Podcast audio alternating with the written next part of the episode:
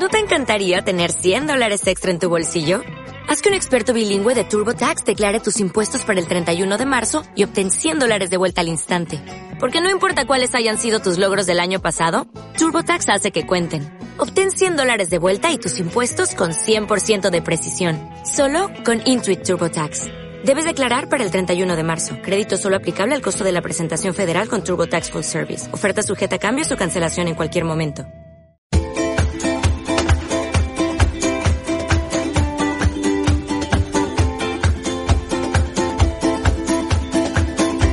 Estás escuchando La aventura de viajar, el podcast de Yati Seguros.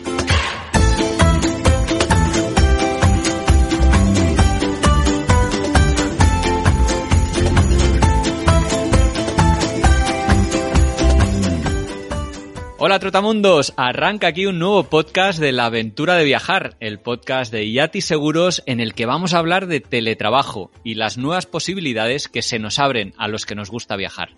Porque el teletrabajo ha llegado para quedarse, está claro, y para muchas personas trabajar de una manera deslocalizada, viajando por el mundo, por fin es una posibilidad real al no tener que ir a una oficina cada día. Eso era algo que antes solo podían hacer los llamados nómadas digitales y ahora se ha abierto a todo el mundo que pueda teletrabajar con un ordenador. En este podcast queremos animarte e invitarte a que te plantees por qué no teletrabajar desde otro lugar que no sea tu casa. Si durante la pandemia y los meses posteriores fuiste capaz de hacerlo, si tus jefes no te han obligado a volver a la oficina, ¿por qué no trabajar haciéndolo desde un pueblo tranquilo o desde la playa? o desde un lugar en plena naturaleza, o desde ese país tan exótico que te gustaría conocer. Por primera vez, teletrabajar y a la vez viajar puede ser una realidad, y sin tener que darle la vuelta a tu vida, ni tener que cambiar de profesión. En el podcast de hoy hablamos con Iván y Erika, autores del blog Viviendo por el Mundo. En 2014 se fueron a viajar de mochileros sin fecha de retorno y recorrieron Sudamérica durante ocho meses y luego trabajaron en México y Hawái durante una buena temporada gracias a webs como Workaway y Worldpackers. Más tarde se establecieron durante más de un año en el sudeste asiático para dedicarse a viviendoporelmundo.com, donde documentaron su vuelta al mundo y asesoraron a futuros viajeros. Desde entonces son nómadas digitales, pasando gran parte del año viajando y trabajando por el mundo. Hola Erika, hola Iván, ¿cómo estáis? Muy Hola Pablo, ¿qué tal? Encantados de estar aquí. Un saludo a todos. Pues encantado yo también de charlar con vosotros y bueno, como decía en la introducción, la pandemia ha hecho que a muchas personas les haya gustado eso de trabajar sin tener que acudir a la oficina cada día. Y ahora tal vez se planteen dar un pasito más. Por ejemplo, teletrabajar desde lugares que siempre han soñado, compatibilizando el trabajo con la pasión por el viaje. ¿Creéis que todo el mundo puede o que algunas personas no lo llevarán bien? Nuestra opinión a nosotros nos encanta, lo disfrutamos y nos encanta, pero sí que es verdad que, por ejemplo, ahora durante la pandemia, que mucha gente ha tenido que teletrabajar, tenemos muchos amigos que les ha encantado y tenemos muchos amigos que estaban deseando volver a la, oficina. Entonces yo creo que eso va, depende de la persona. Yo creo que hay gente que necesita quizás el salir de casa, el estar en contacto con los compañeros de trabajo, el socializar, el como que lo necesita en su día a día y hay otras personas que no. Entonces, depende mucho de la persona. También, en el caso de poderte ir a teletrabajar a otro país, también dependerá mucho si tienes familia o no tienes familia y tu familia te puede acompañar. Porque una cosa es que tú puedas teletrabajar desde otro país, pero a lo mejor tu marido no puede o tu mujer no puede, no sé, que no, que no es tan sencillo a veces. Pero en el tema de que si le puede gustar a todo el mundo, yo creo que va en función de la personalidad de cada uno. A nosotros nos encanta, ¿eh? Sí, a nosotros nos encanta además socializar, pues podemos socializar por la tarde. Claro, Luego sí, vamos sí. con nuestro hijo por ahí, tomamos Sí, unas cervezas con fines amigos. de semana o... Sí. sí. Pero el tema de, no sé, levantarte, desayunar y ponerte a trabajar sin tener que coger el coche o el transporte público y tener que hacer una hora de camino y, y- y pasar frío y todo eso, pues la verdad es que no tiene precio. Nosotros no lo cambiamos por nada. Por nada, por nada. No tiene precio e imagínate encima hacerlo en un lugar que siempre te ha apetecido, yo que sé, alguna isla, alguna ciudad europea, no sé, algún sitio al que siempre le tuvieras ganas y que no podías, salvo en ese mes de vacaciones. Sin embargo, y aunque suene muy bien eso de trabajar y viajar a la vez, seguro que hay una, una cara B. A ver, contadme, ¿qué es para vosotros lo peor o, lo más exigente de vuestra experiencia, otra vez de otras nómadas digitales que hayáis conocido? La verdad que cuando viajamos y trabajamos solo se ve la cara bonita, ¿no? Lo que ponemos en Instagram, que es la foto de esa puesta de sol con la cervecita que te tomas al final del día y todo eso.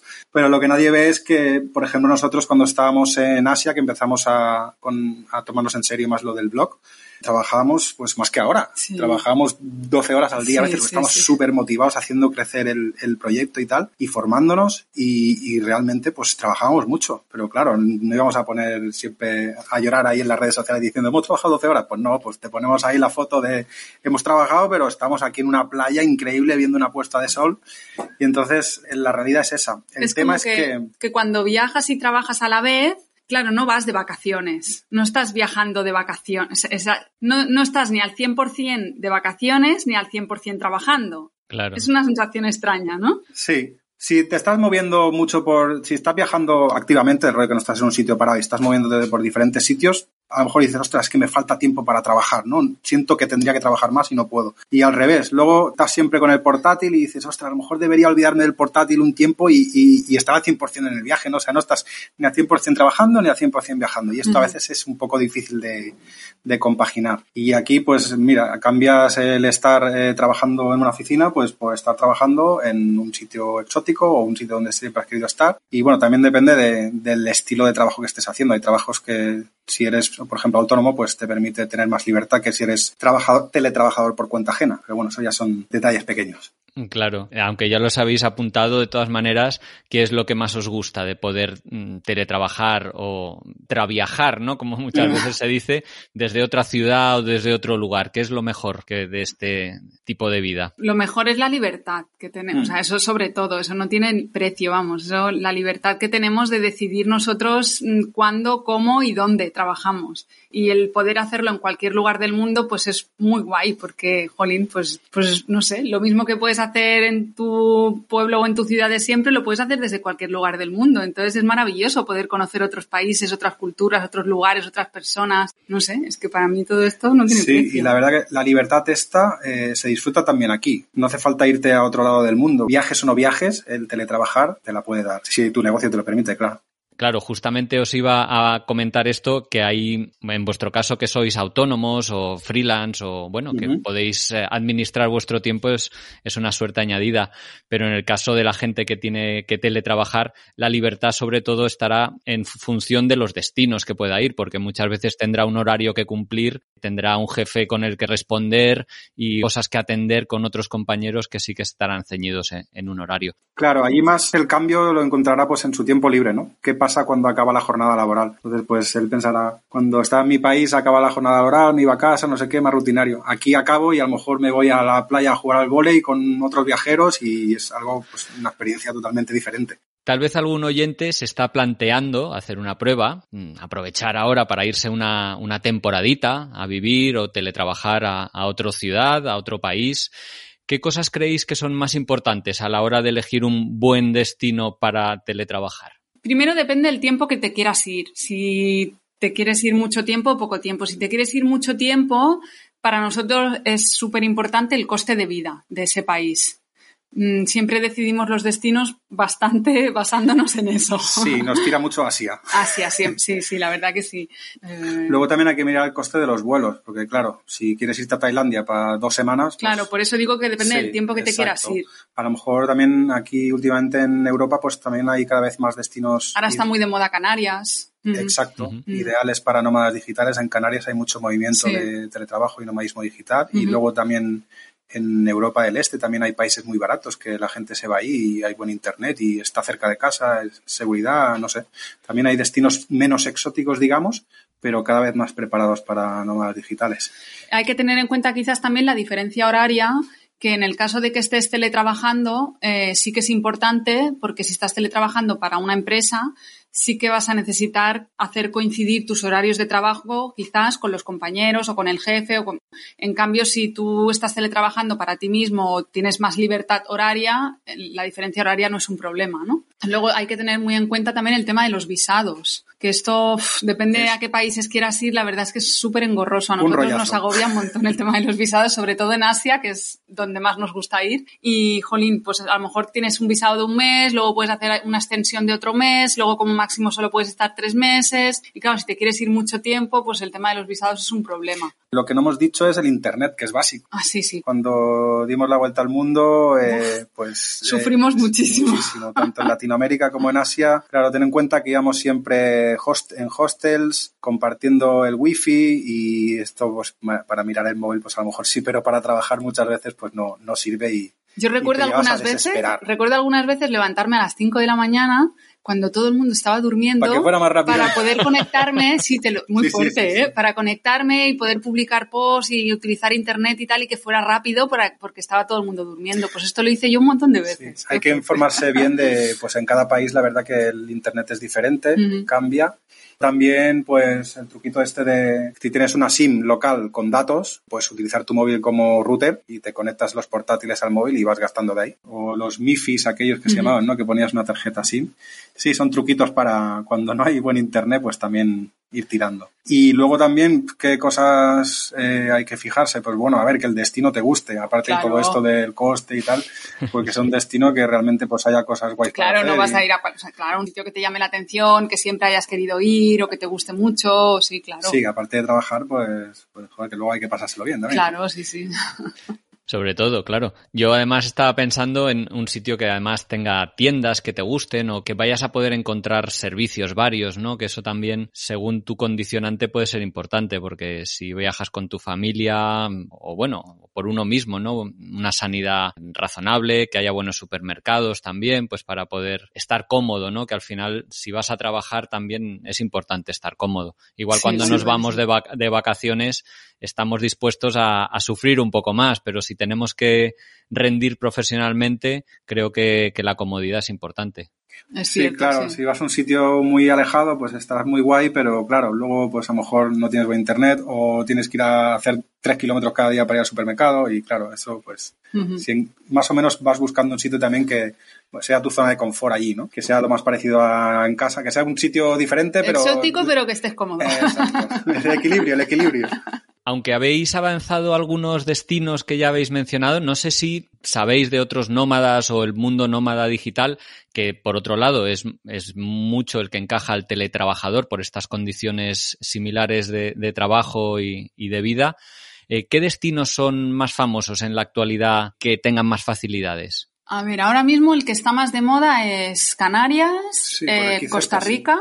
Costa Rica Costa Rica, Tailandia y Bali. Costa para Rica mí son los más Costa Rica para nuestro gusto, bueno, no hemos ido, pero nos han comentado que quizás es un pelín caro. Sí, para nosotros sí. Canarias sí hemos estado un mes en Tenerife, antes, justo antes de la pandemia, estuvimos un mes súper a gusto allí.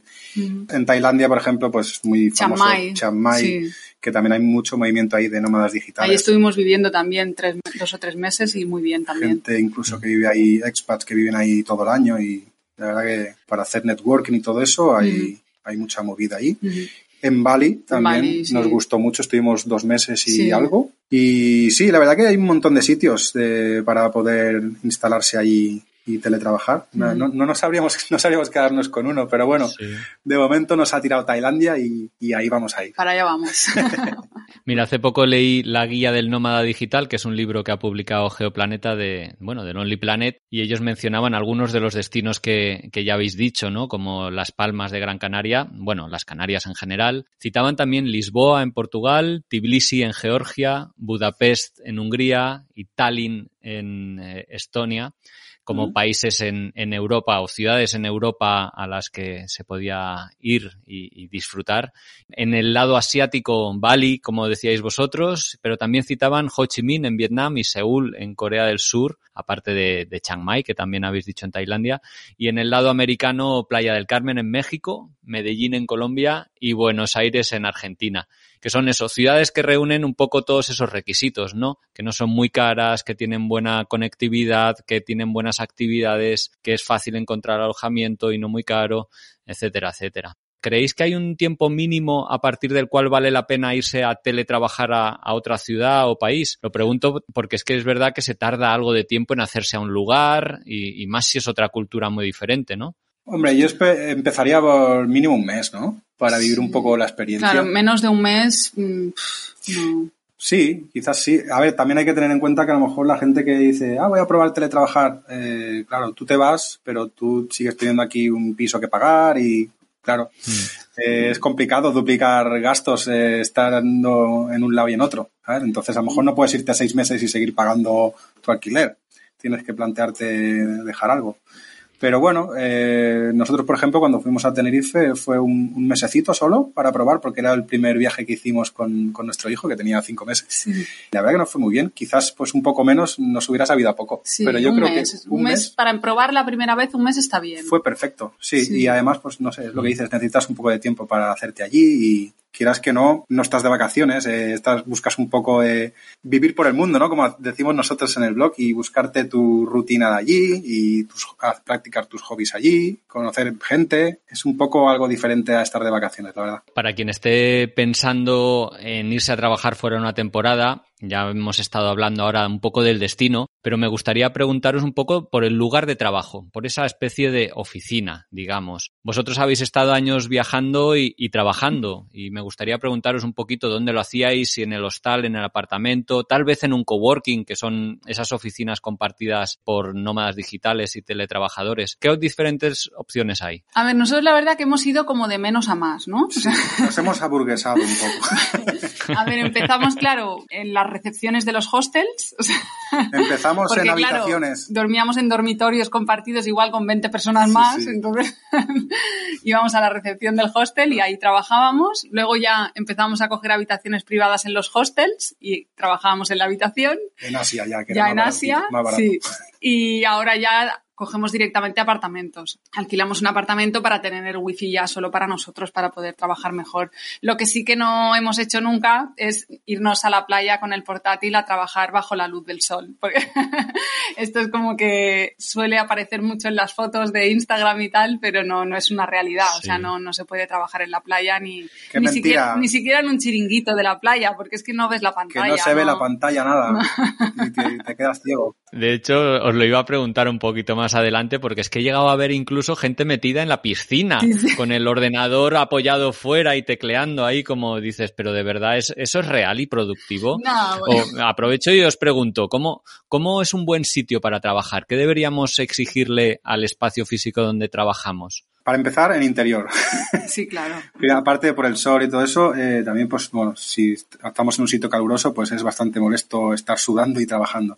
Entonces nosotros pues trabajábamos en, en la habitación nuestra eh, y mirábamos que a ver si nos podían poner una mesita o algo. Una mesa, sí. Incluso a veces pues nos sentábamos en la cama y el ordenador encima de la mesa. Pero no es lo ideal. O sea, lo ideal que tiene que tener es una mesa con una silla en condiciones, ¿no? Sí, pero no en todos sitios lo puedes conseguir.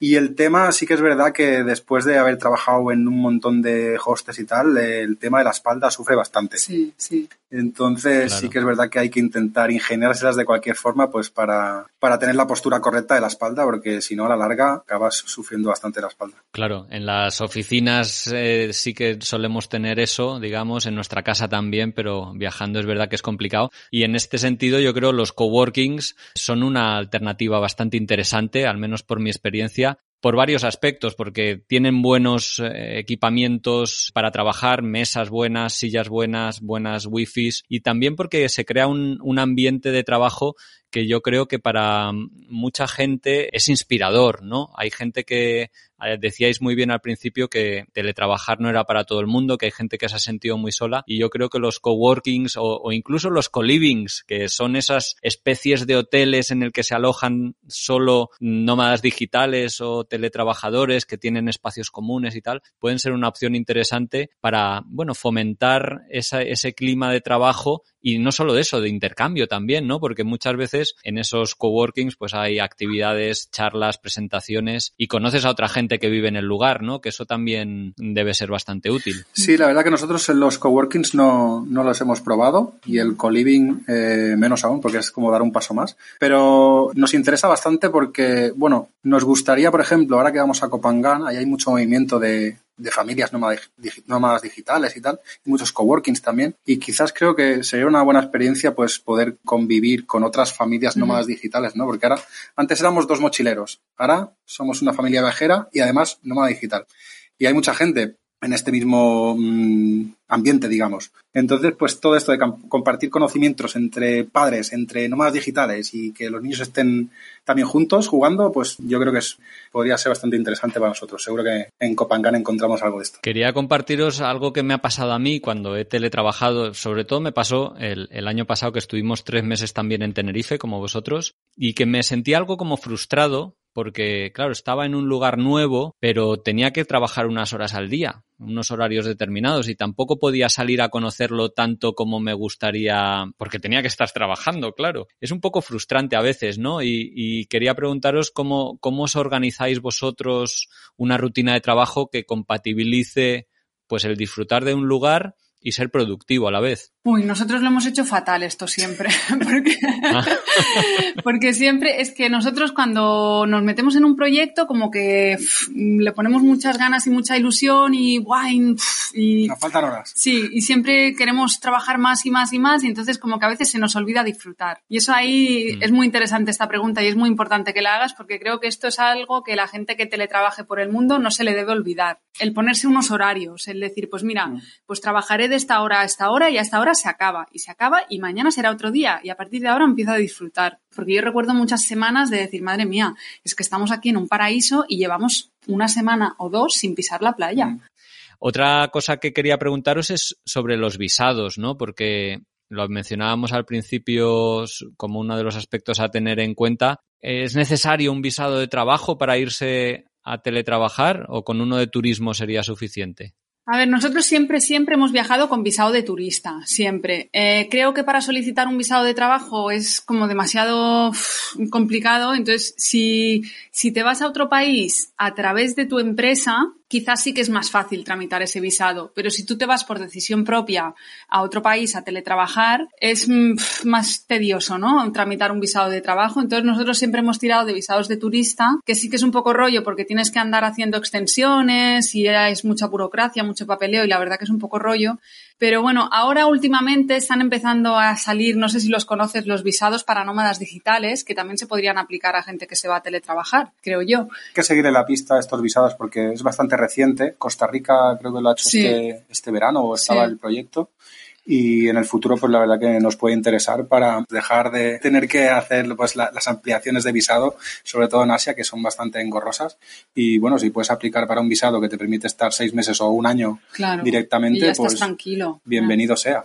Claro, para estancias más cortas yo realmente creo que con uno de turista es más que suficiente porque además estás trabajando para, para, una empresa en tu país de origen, no le estás quitando el trabajo a ningún trabajador local, con lo cual de cara digamos, a las autoridades locales no creo que hubiera ningún. Bueno, incluso es mejor tampoco cuando viajas a estos países como que tampoco que no sepan que, no sepan que vas a trabajar, porque si ya saben que vas a ir a trabajar, ya se empiezan a hacer preguntas y, pero ¿para quién vas a trabajar? ¿Pero dónde vas a trabajar? No sé, pues mira, voy de turista y ya está. Tú eres turista y ya está. Y tienes un ordenador y ahí pues ves el Netflix y ya, está.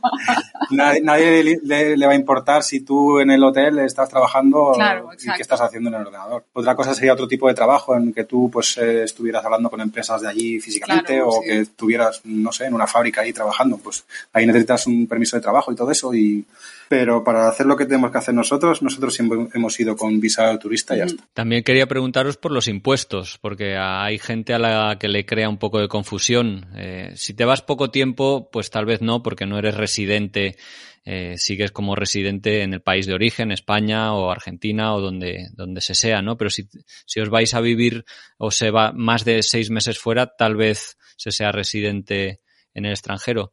Eh, ¿Esto lo habéis mirado o bueno, yo recuerdo que cuando, cuando estábamos viajando la vuelta al mundo, pues sí que nos pensábamos que desde ese momento pues íbamos a, ser súper nómadas y íbamos a estar la mayoría de. Claro, de hecho, cuando nos dimos de, alta de autónomos la primera vez, no estábamos aquí en España. Pero luego, pues ahora mm, nuestra vida se ha convertido en semi-nómada, digamos. Entonces, tenemos la residencia aquí en España la mayor parte del año y vamos haciendo pues viajes de un mes, ahora otro mes y ahora pues como llevamos mucho tiempo, pues vamos a ir a Tailandia seis meses, que es más largo. Pero el tema es ese, como tenemos la residencia aquí, pues tenemos la obligación de tributar aquí en España.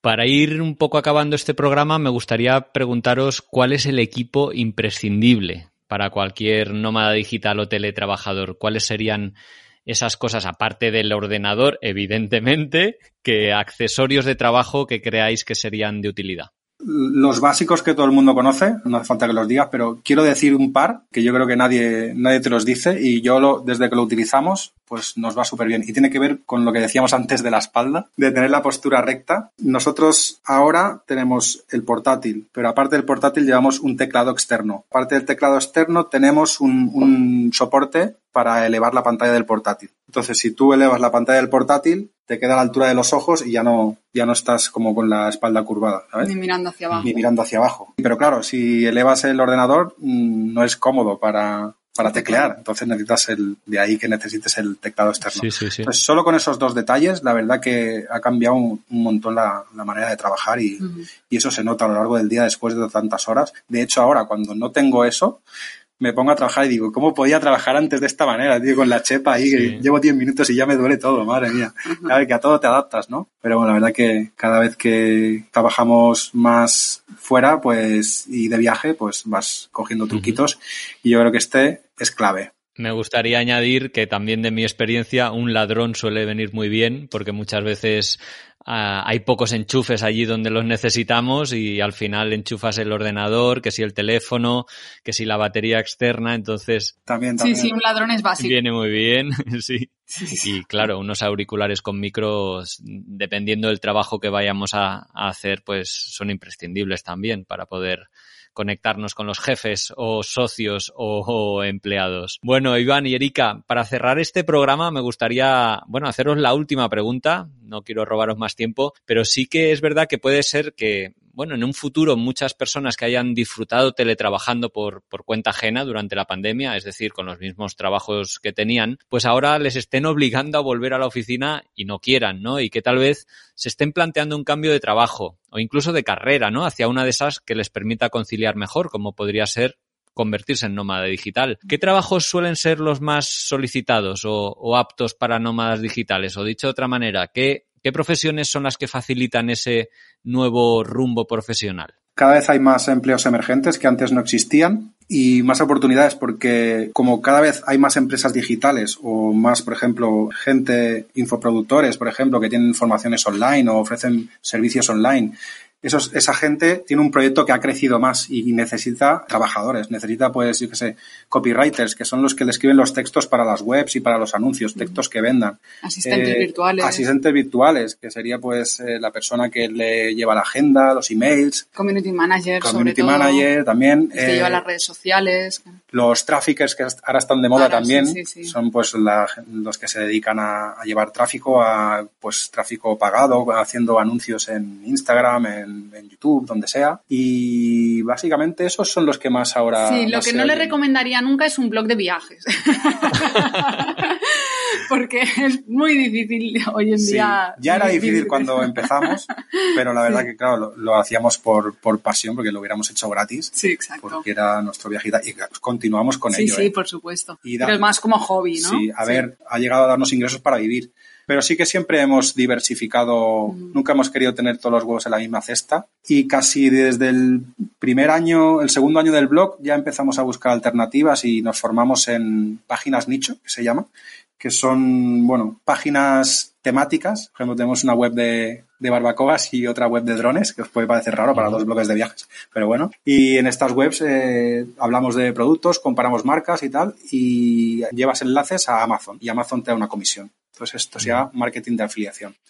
Y como este ejemplo, pues muchas otras cosas. Sí. También hemos hecho servicios de community manager para otras empresas y siempre hemos querido estar formándonos y, y, hacer diferentes cosas para no depender todo de un mismo proyecto. Y de hecho nos ha ido bien porque ahora pues en la pandemia el tema de los viajes se ha ido un poco al traste y gracias hemos podido sobrevivir pues gracias a las otras cositas que, que habíamos ido creando. Yo lo que le diría sobre todo a una persona que se quiere reinventar, ¿no? Alguien que quiere cambiar de trabajo y quiere lanzarse al mundo online, es que hoy en día hay muchísimas posibilidades, hay muchísimas eh, muchísimos trabajos que se pueden hacer online y hay muchísima formación para ello, que sobre todo es muy importante que hay que formarse. O sea, tú no puedes de repente convertirte en otra o lanzarte a otra profesión sin una formación previa. Haciendo un curso gratuito de YouTube. Exacto, por ¿no? O sea, el formarse es muy importante y hoy en día hay formaciones para todo y cualquier cosa que quieras ser o que, cualquier cosa te puedes formar para ello. Entonces, sobre todo le animaría a que, a que sí, a que se lanzara y que probara y que seguro que acabará encontrando algo que le gusta porque hay un montón de cosas. Erika, Iván, muchísimas gracias por el tiempo, por compartir tanta información y tanto conocimiento con los oyentes de la aventura de viajar, el podcast de Yati Seguros,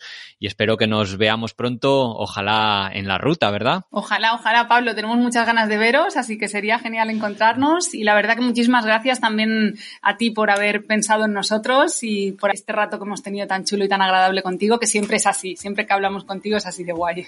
Muchísimas gracias. Hasta pronto. Abrazo. Un abrazo. Hasta luego.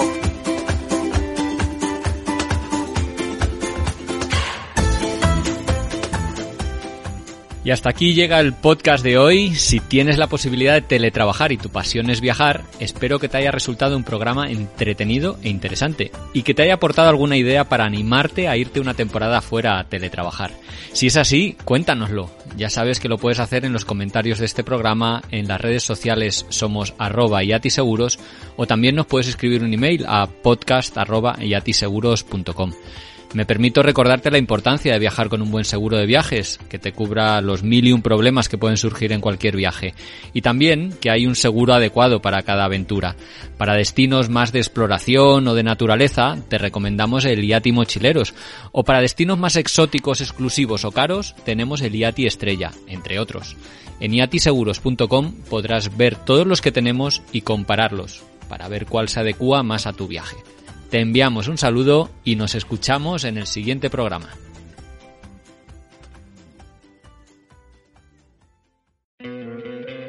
¿No te encantaría tener 100 dólares extra en tu bolsillo? Haz que un experto bilingüe de TurboTax declare tus impuestos para el 31 de marzo y obtén 100 dólares de vuelta al instante. Porque no importa cuáles hayan sido tus logros del año pasado, TurboTax hace que cuenten. Obtén 100 dólares de vuelta y tus impuestos con 100% de precisión. Solo con Intuit TurboTax. Debes declarar para el 31 de marzo. Crédito solo aplicable al costo de la presentación federal con TurboTax Full Service. Oferta sujeta a cambios o cancelación en cualquier momento.